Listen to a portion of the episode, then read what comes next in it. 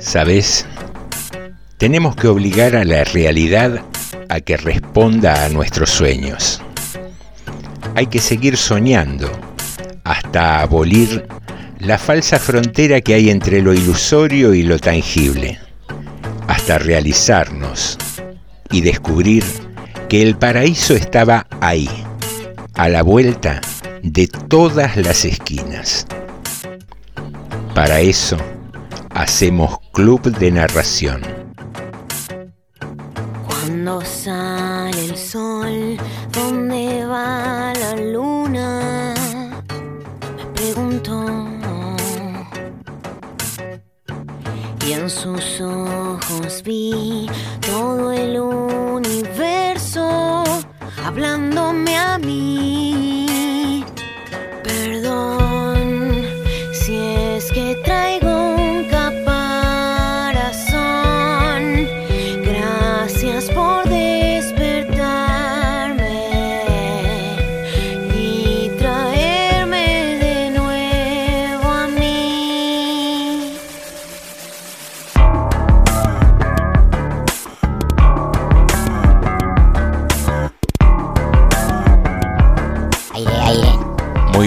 Muy, buenas noches, bienvenidos a un nuevo episodio del Club de Narración, episodio número 73 de la temporada 2020, con una falta con aviso de ayer debido a problemitas técnicos, razones de fuerza mayor que impidieron la emisión regular de nuestro programa.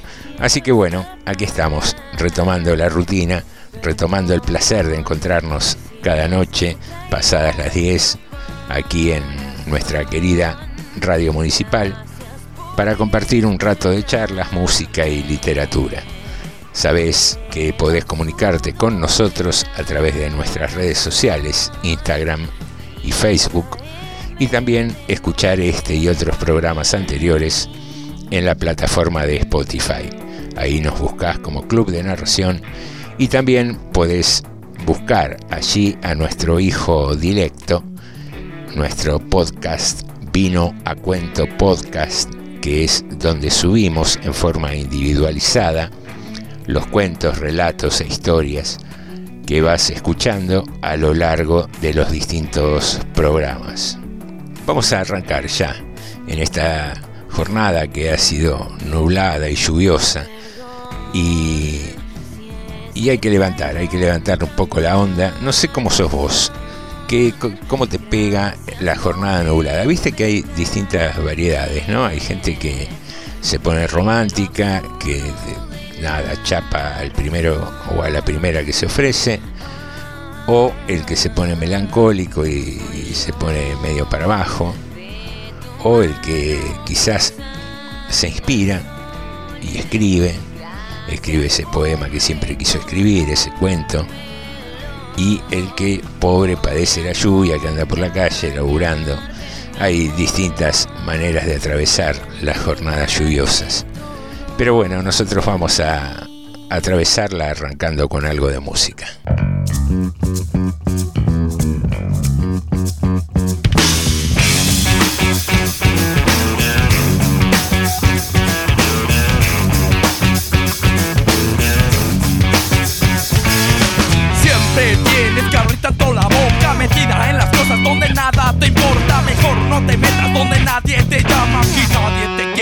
Nadie te extraña Dime, ¿quién te cedió la palabra? Te pones a hablar, luego nadie te calla ¿Por qué no lo piensas y no lo dices? Que nunca te cansas de meter las narices ¿Por qué no te ahorras tus comentarios? ¿Por qué te tendremos que escuchar a diario? Se sabe en su en todo el vecindario Hay que hacerlo escondidas porque sabes que caga el palo Tu abuela, tu jefa, el puto de tu hermano Se pone borracho, se pone marihuano Me quiere joder y quiere chupar ¿Por qué no chupa faros? Me deja de molestar. A mí, a mi gente, a mi broda, compadre Busca algún pretexto para romperle la madre Para que nadie se quede sin hablar Para que todos chinguemos igual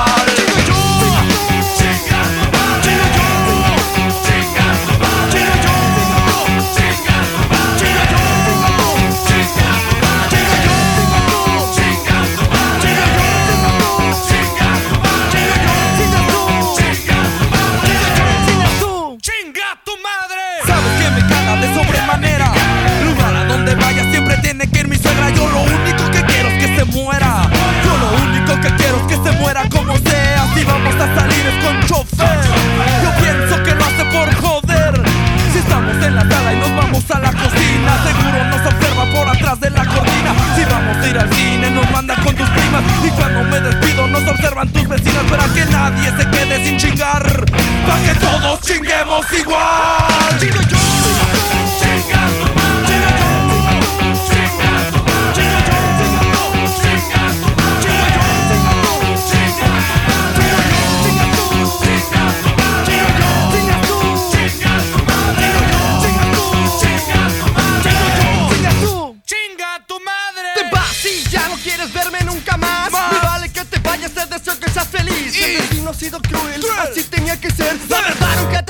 Solo te quería coger. Creías que me tendrías para siempre. Siempre. Te crees una mujer tan solo porque usas brasier, pero te has equivocado. Nunca estuve enamorado. Y he fingido mis orgasmos mil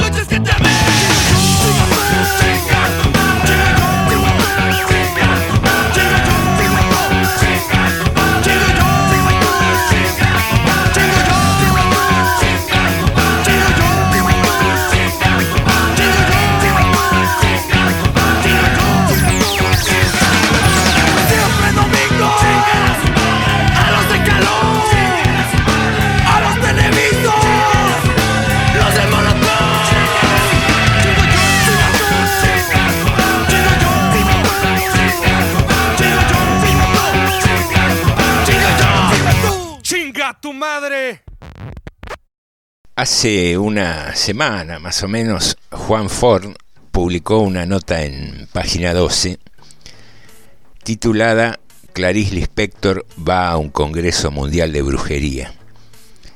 Que la nota en sí prácticamente es un, relato, por eso queríamos traértela eh, algo resumida. Y dice así. En agosto de 1975, un político y poeta colombiano llamado Simón González organizó el primer Congreso Mundial de Brujería en Bogotá e invitó a Clarice Lispector a participar en él.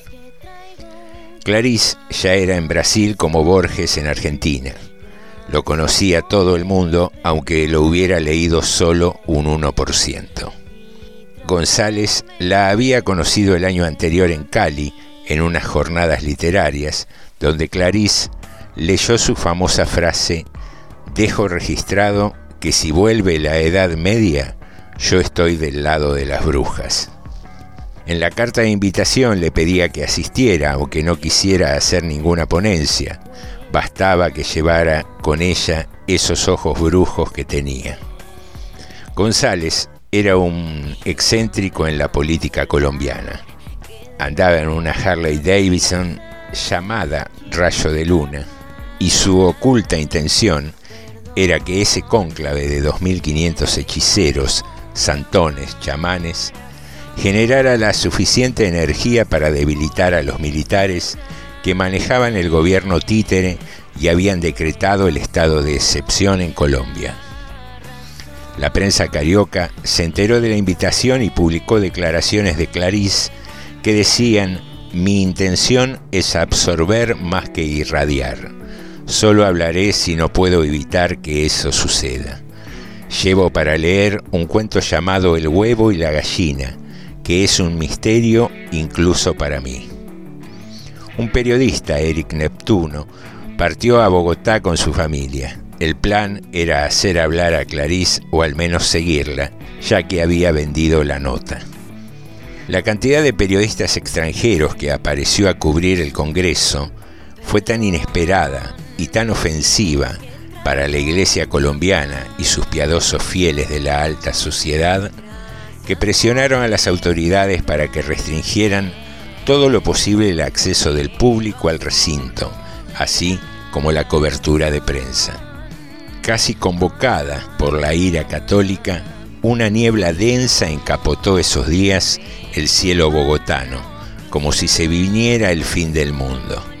De manera que, mientras el Congreso sucedía casi a puertas cerradas, miles de curiosos, escondidos en la niebla de la policía, en los alrededores del predio se enteraban de lo que sucedía dentro por el sistema del teléfono descompuesto, dando como resultado un nivel de exageración e irrealidad que generó una histeria colectiva.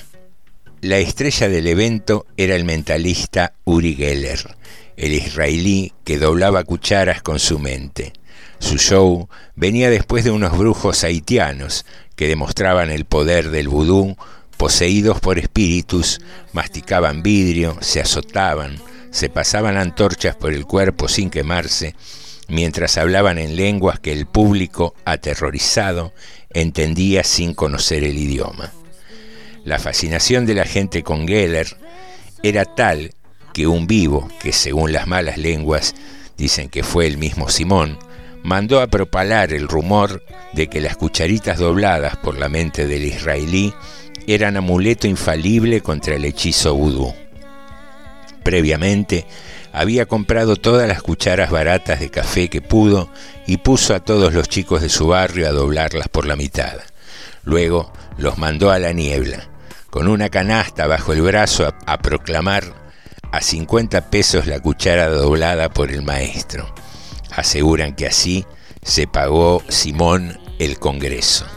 Ignoramos qué hizo Clarice en esos días en Bogotá, pero gracias a Martina Colasanti, su confidente y albacea, hoy sabemos que tenía preparada una breve conferencia como introducción a su lectura de El huevo y la gallina, en la que pensaba decir, entre otras cosas, todo lo que llamamos natural es, en última instancia, sobrenatural, como el hecho de que hayamos inventado a Dios y que Él, de milagro, exista. Lo que voy a leer a continuación es misterioso hasta para mí Así que les pido que me escuchen no solo con la razón, y si media docena de los presentes sienten realmente este texto, me daré por satisfecha.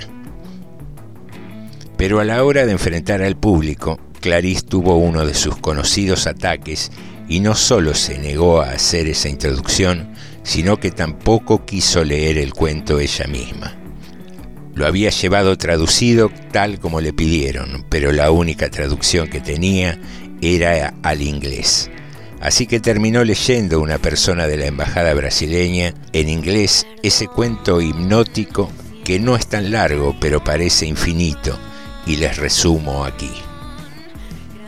Por la mañana, en la cocina veo el huevo. Solo ve el huevo quien ya lo ha visto. Pongo mucho cuidado en no entender al huevo, porque si hay pensamiento, no hay huevo. Lo miro en forma superficial para no romperlo. La gallina, me han dicho, es el disfraz del huevo. Sí, para eso sirven las madres. La vida interior de la gallina consiste en actuar como si entendiera, pero yo solo entiendo el huevo roto Mientras hablo del huevo, me olvido del huevo. Lo olvido por devoción. Hay quienes se presentan voluntarios al amor, pensando que el amor enriquecerá su vida personal, pero en realidad es lo contrario. El amor es pobreza. Amor es no tener. Testigos dicen que cuando acabó la lectura del cuento, Clarice permaneció en silencio, vestida de negro de pies a cabeza, hasta que el último de los decepcionados espectadores abandonaba la sala, y entonces se fue ella también. Nuestro querido Eric se perdió la escena. Esa mañana su hijito se había dado un golpe feo en el baño del hotel y hubo que llevarlo al hospital. Eric estaba tan tenso que de los nervios se rompió una muela y el chileno Müller chocó en el taxi en el que se dirigía de apuro al hospital. Había una niebla muy negra en esta ciudad ese día, recuerda Eric. Pero como pertenece a la raza de los periodistas que nunca se dan por vencidos, cuando volvió a México, logró con paciencia dar por teléfono con Marina Colasanti, quien le contó a Eric que mamá gallina había traído de regalo de su viaje a cada uno de sus dos hijos una cucharita doblada y cuando se las dio le dijo que las cuidaran mucho porque eran un amuleto contra la brujería.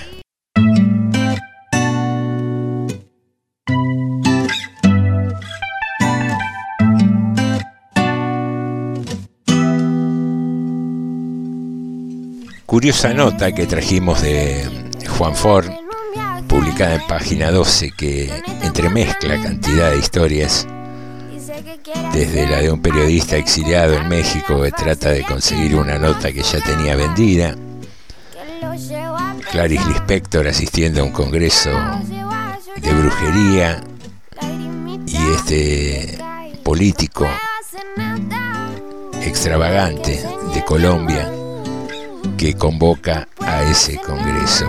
Político y poeta, ¿eh? una mezcla más que curiosa.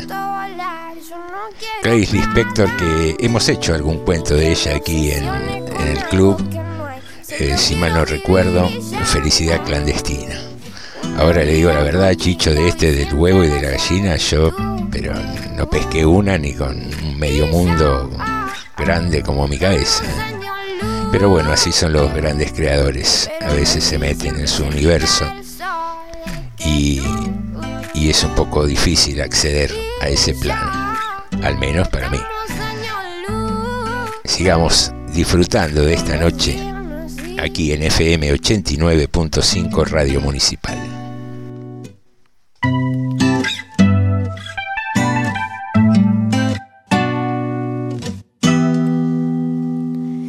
Me pongo a escribir en tu nombre y te pienso toda la noche.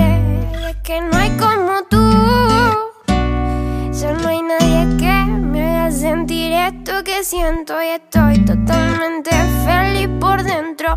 Pareciera que es todo un sueño y pensar que solo es el comienzo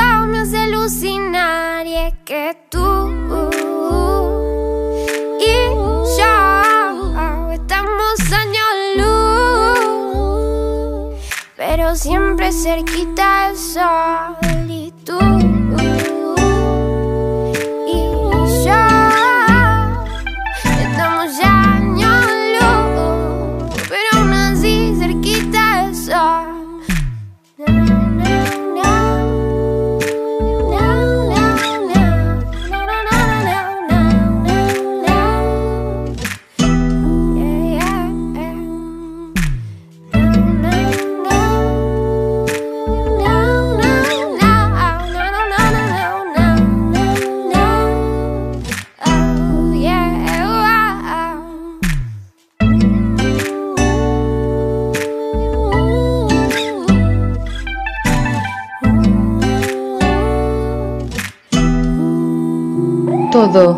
lo que de vos quisiera es tan poco en el fondo, porque en el fondo es todo. Amame y rómpeme el alma como si cantara una de Gardel. Arma una historia compleja y yo te hago el papel de Javier Bardem. Ya no siento los dedos cuando toco tu pelo. Me enredaste en tu juego. Quiero salir de esto. Todo eso es tan poco. Yo lo quiero de vos, porque te quiero. Amame y rómpeme el alma como si cantara una de Gardel. Arma una historia compleja y yo te hago el papel de Javier Bardem. Ya no siento los dedos cuando toco Quiero salir de esto. Como un perro que pasa, Una colina, esas cosas de nada, cotidianas. Espiga y cabellera y dos terrones. El olor de tu cuerpo. Lo que decís de cualquier cosa. Conmigo o contra mí. A veces las cosas son tan complejas. La vida parece una moraleja. Corazoncito dentro de almejo. Cantando Guajira Guantanamera. Que mires más allá de mí. Que me ames con violenta prescindencia del mañana. Que el grito de tu entrega se estrelle en la cara de un jefe de oficina. Y que el placer que juntos inventamos sea otro signo de la libertad. Amame y rómpeme el alma como si cantara una de Gardel. Arma una historia compleja y yo te hago el papel de Javier Bardem. Ya no siento los dedos cuando toco tu pelo. Me enredaste en tu juego. quiero salir de esto.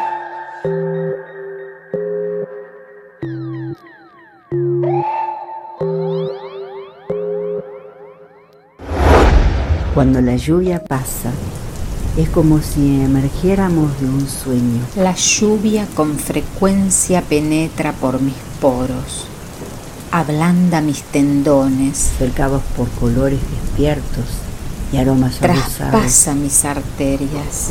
Algo pasó entre el cielo y la tierra y quedan los charquitos. Me impregna poco a poco los huesos, la memoria, entonces me refugio en un rincón cualquiera y estirada en el suelo escucho. Como gemidos de un espejo roto. Durante horas el ritmo de las gotas que emanan de mi carne como de una gotera. Y queda nuestro corazón, cacharrito dulcemente anonadado. Texto de Oliverio Girondo. Voz Marisa Moyano. Texto de Claudio Simis. Voz Cristina Samaniego. Seguimos en el Club de Narración.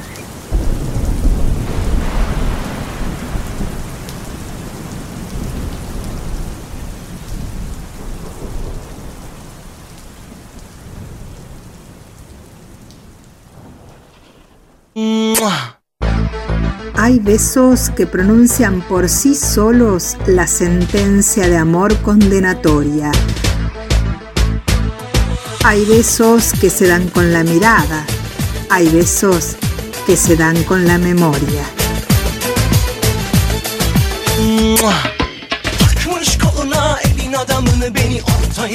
Hay besos. Hay besos.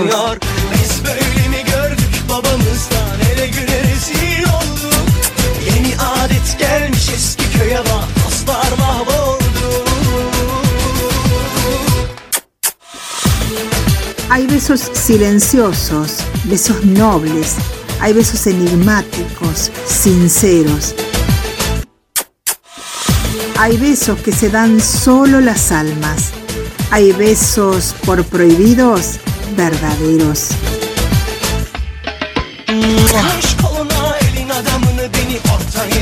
Hay besos. Hay besos.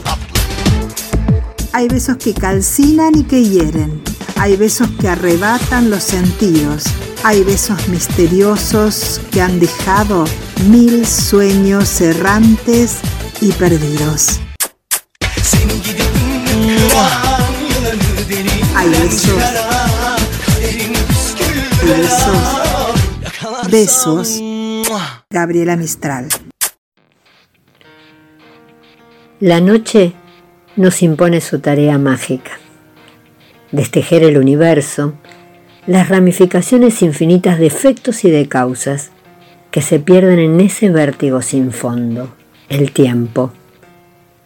La noche quiere que esta noche olvides tu nombre, tus mayores y tu sangre cada palabra humana y cada lágrima, lo que pudo enseñarte la vigilia, el ilusorio punto de los geómetras, la línea, el plano, el cubo, la pirámide, el cilindro, la esfera, el mar, las olas, tu mejilla en la almohada, la frescura de la sábana nueva, los jardines, los imperios, los Césares y Shakespeare. Y lo que es más difícil, lo que amas. Curiosamente, una pastilla puede borrar el cosmos y erigir el caos. El sueño. Jorge Luis Borges. Seguimos en el Club de Narración.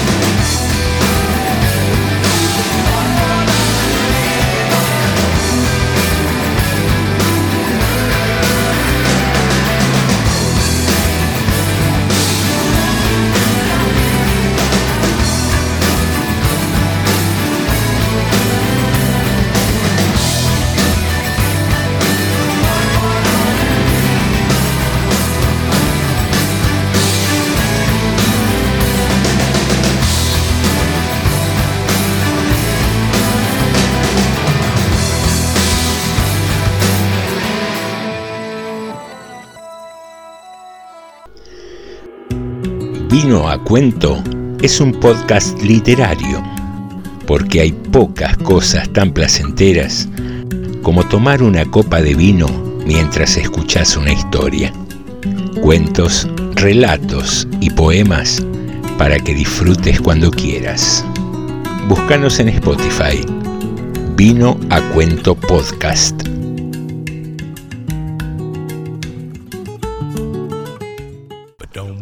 Hoy compartimos un programa grabado. Ya falta menos para volver a estar en vivo aquí, en FM 89.5, Radio Municipal.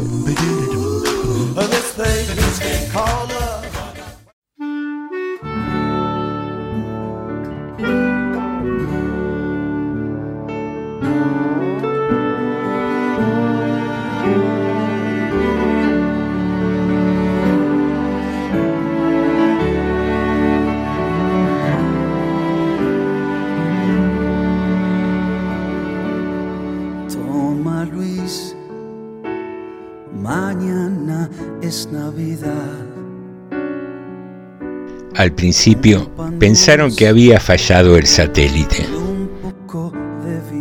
Alertas, mensajes, llamados desesperados. Después sospecharon el ataque de un hacker. Los monitores parecían haberse vuelto locos. Inexplicablemente, todas las cámaras de seguridad filmaban otras cosas. En pantalla se veía el carro destartalado y lleno de cartones, empujado por un hombre que era seguido por un chico.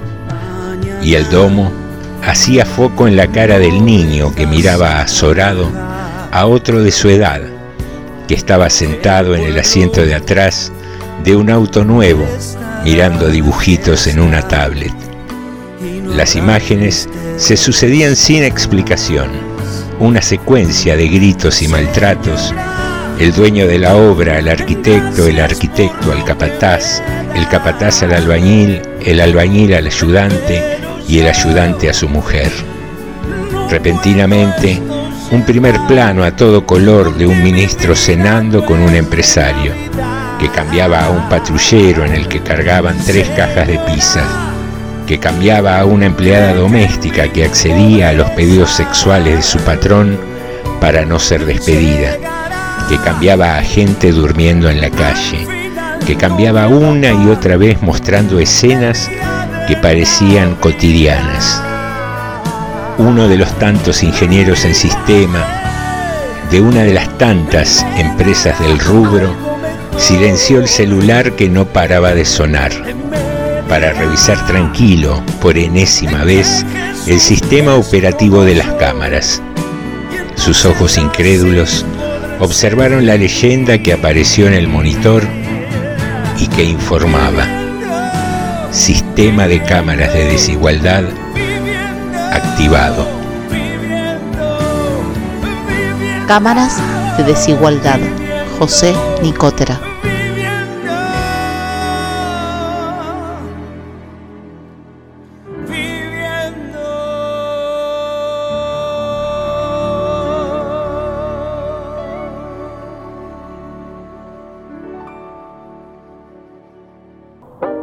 A veces los cuentos son retumbos y destellos de hechos ciertos. Otras veces los cuentos son pedazos de sueños. Contamos para que ocurra. Somos invisibles. Club de Narración. Un puente hacia lo inesperado.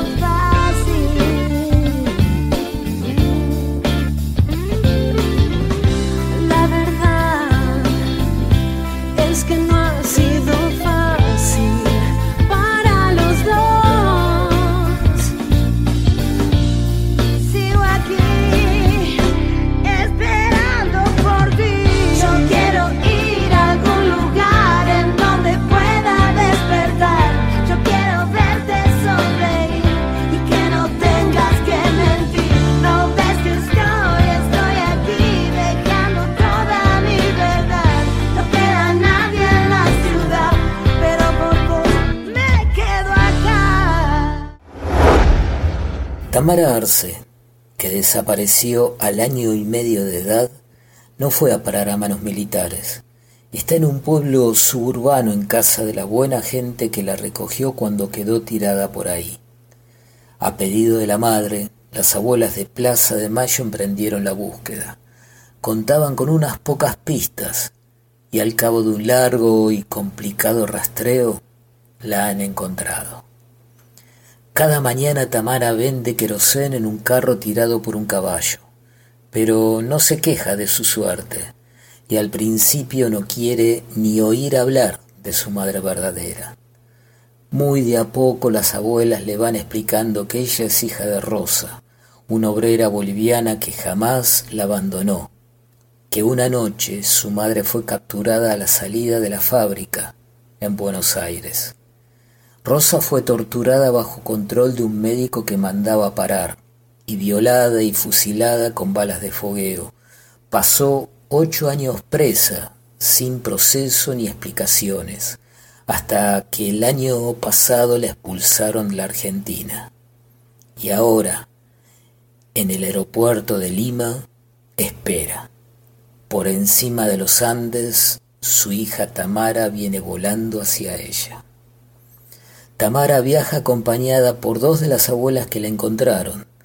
Devora todo lo que le sirven en el avión, sin dejar una miga de pan ni un grano de azúcar. Y en Lima, Rosa y Tamara se descubren. Se miran al espejo juntas y son idénticas, los mismos ojos, la misma boca, los mismos lunares en los mismos lugares. Cuando llega la noche, Rosa baña a su hija y al acostarla le siente un olor lechoso, dulzón, y vuelve a bañarla y otra vez la baña. Y por más jabón que le mete, no hay manera de quitarle ese olor. Es un olor raro. Y de pronto Rosa recuerda. Este es el olor de los bebitos cuando acaban de mamar. Tamara tiene 10 años y esta noche huele a recién nacida.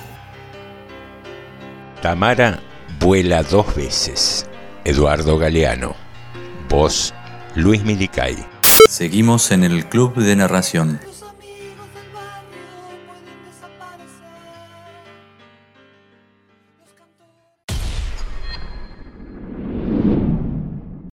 Como todas las noches, leo el informe. Muertes, contagios, pacientes ya curados, cifras y porcentajes. Mi obstinación busca en la curva roja que se eleva algún rastro de instantes compartidos, gestos, amores sin una despedida. Los números anónimos carcomen los cimientos hasta desmoronarnos. Levanto uno por uno los escombros de tantas estadísticas, hurgando en los restos del derrumbe, en el silencio sólido me oyen gritar tu nombre. Estadísticas. Claudia Ferradas. Voz Estela Meige. Seguimos en el Club de Narración.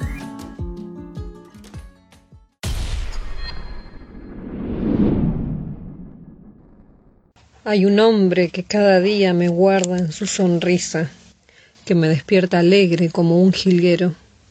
Un hombre que sabe decir, que amolda sus manos a mi cuerpo como las nubes al cielo, que lleva mi nombre en cada palabra. Un hombre con furia, con ganas, con entendimiento, que sabe descifrar mis otoños y mis veredas, que supo como nadie seguir el contorno de mi sombra.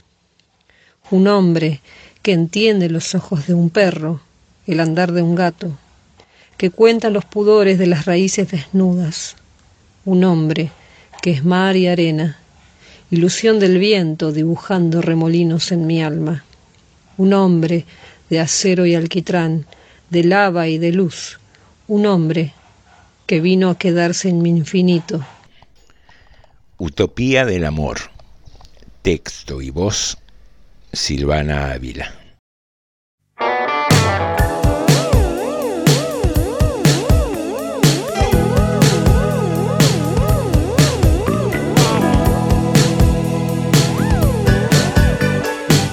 Ella es tan chica, tan sabe mucho más que hacer. Tiene un cuaderno, un diario eterno, tiene escondido dentro de su piel.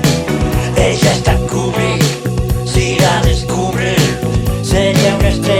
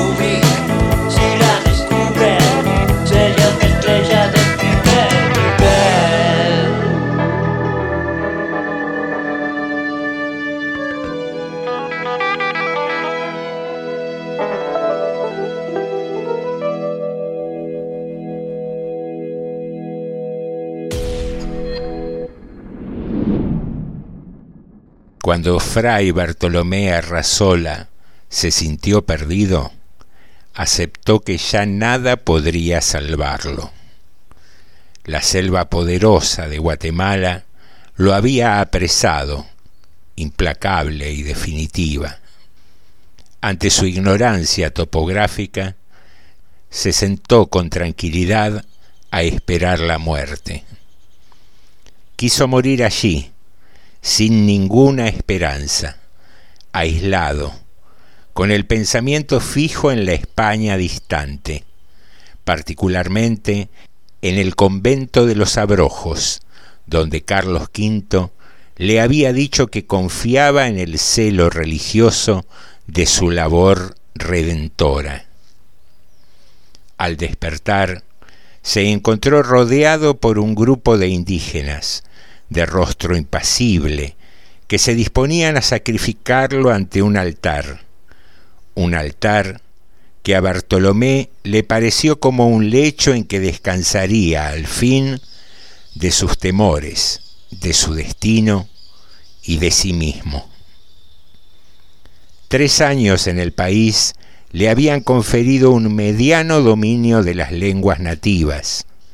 Intentó algo, dijo algunas palabras que fueron comprendidas. Entonces floreció en él una idea digna de su talento y de su cultura universal y de su arduo conocimiento de Aristóteles. Recordó que para ese día se esperaba un eclipse total de sol y decidió valerse de aquel conocimiento para engañar a sus opresores y salvar su vida. Si me matáis, les dijo, puedo hacer que el sol se oscurezca en la altura. Los indígenas lo miraron fijamente. Vio que se produjo un pequeño consejo y esperó confiado, no sin cierto desdén.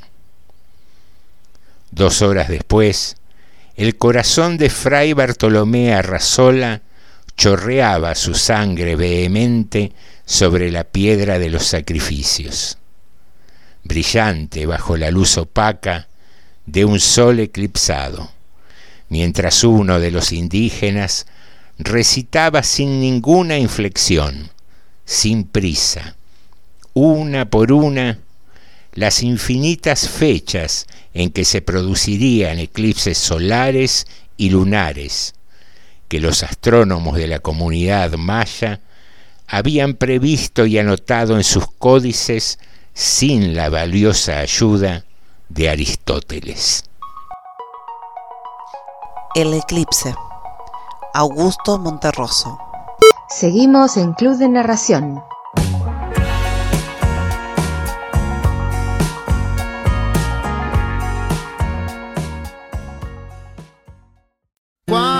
Veces fue mejor el cielo del final? El deseo de perderme en la oscuridad. Fue más fácil destruirme que fortalecer. Las envidias nos acechan siempre a flor de piel y en la oscuridad es uno siempre las de luz. Uno carga sus errores y su cruz. Llevo siempre agradecido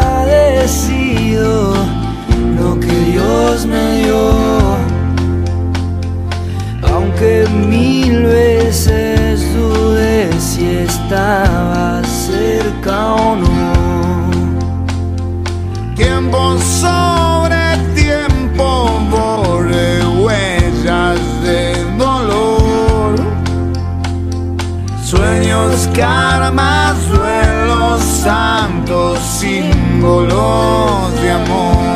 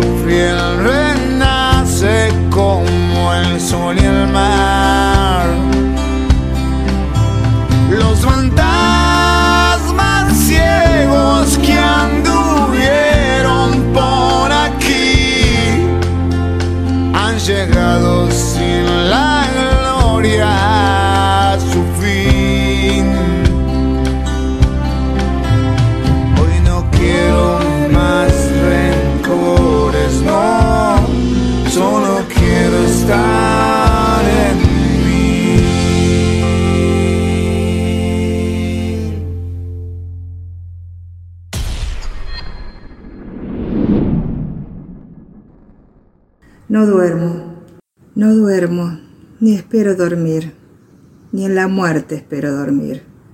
Me espera un insomnio de la largura de los astros y un bostezo inútil de la extensión del mundo. No duermo, no, duermo. no puedo leer cuando despierto de noche, no puedo escribir cuando despierto de noche, no puedo pensar cuando despierto de noche. Dios mío, ni soñar puedo cuando despierto de noche. Ay, el opio de ser otra persona cualquiera. No duermo, no cadáver despierto, sintiendo, y mi sentimiento es un pensamiento vacío. Pasan por mí trastornadas cosas que me sucedieron, todas aquellas de las que me arrepiento y culpo. Pasan por mí trastornadas cosas que no me sucedieron, todas aquellas de las que me arrepiento y culpo. Pasan por mí trastornadas, cosas que no son nada, e incluso por esas me arrepiento, me culpo y no duermo. No duermo. No tengo fuerzas para tener la energía para encender un cigarro. Observo la pared frontera de mi cuarto como si fuese el universo. Allá afuera está el silencio de esa cosa toda, un gran silencio atemorizante en otra ocasión cualquiera en que yo pudiera sentir. Estoy escribiendo versos realmente simpáticos, versos diciendo que no tengo nada que decir, versos que insisten en decir eso, versos, versos, versos, versos, versos, versos, versos, versos, y la verdad toda, y la vida toda fuera de ellos y de mí. Tengo sueño, no duermo, siento, y no sé en qué sentir. Soy una sensación sin persona correspondiente, una abstracción de autoconciencia sin de qué salvo lo necesario para sentir conciencia, salvo, vaya a saber salvo qué. No duermo, no duermo, no duermo, no duermo. Qué gran sueño en toda la cabeza y encima de los ojos y en el alma. Qué gran sueño en todo salvo, en el poder dormir. Oh madrugada, tardas tanto. Ven, Ven inútilmente a traerme otro día igual a este, que será seguido por una noche igual a esta. Ven a traerme la energía, la alegría de esta esperanza triste, porque siempre eres alegre y siempre traes esperanzas, según la vieja literatura de las sensaciones. Ven, trae la esperanza, ven, trae la esperanza. Mi cansancio entra dentro del colchón me duele la espalda por no estar acostado de plano. si estuviera acostado de lado, me dolería la espalda por estar acostado de lado. Ven, madrugada, llega. ¿Qué hora es? No lo sé. No tengo energía para extender la mano hasta el reloj. No tengo energía para nada, para nada más, solo para estos versos, escritos al día siguiente. Sí, escritos al día siguiente todos los versos son siempre escritos al día siguiente. Noche absoluta, sosiego absoluto, allá afuera. Paz en toda la naturaleza. La humanidad reposa y olvida sus amarguras. Exactamente. La humanidad olvida sus alegrías y amarguras. Se acostumbra a decir esto. La humanidad olvida, sí, la humanidad olvida pero incluso despierta la humanidad, olvida. Exactamente, pero no duermo.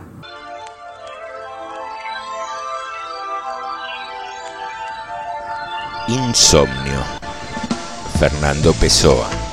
Voz Graciela Ocampo.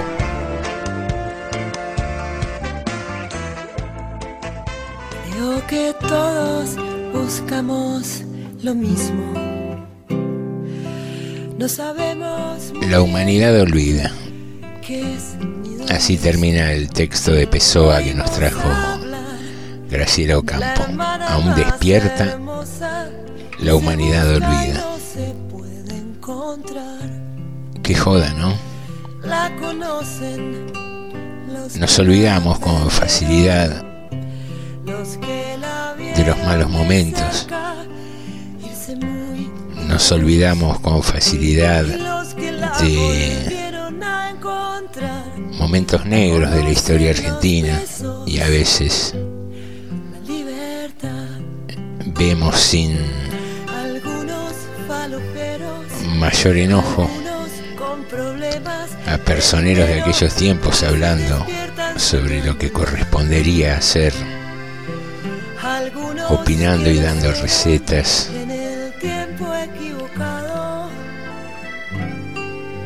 A veces nos olvidamos del que está durmiendo en la calle, porque la cama está calentita y estamos tapados. A veces nos olvidamos del chico que está en la estación del tren, expuesto a cientos de peligros, pero nosotros lo vemos como peligroso por el solo hecho de que vive en la calle, en la miseria, en el desamor. Tal vez el olvidar sea también un mecanismo de defensa, ¿no? Porque hay que hay que vivir con esa mochila de cosas que nos pasaron y nos pasan y seguramente nos pasarán en este paisito raro y hermoso que tenemos a la vez. Pero no es tampoco el país, no es esa entidad abstracta, somos nosotros. Somos nosotros los que nos olvidamos, los que miramos para otro lado, los que nos distraemos, a veces intencionalmente. Ahí estaría bueno empezar a cambiar un poco. Calzarnos los zapatos del otro, aun cuando algunos de los otros no tengan ni zapatos. Está bueno tener memoria. Buenas noches, pasarlo lindo. Mañana nos encontramos. La libertad.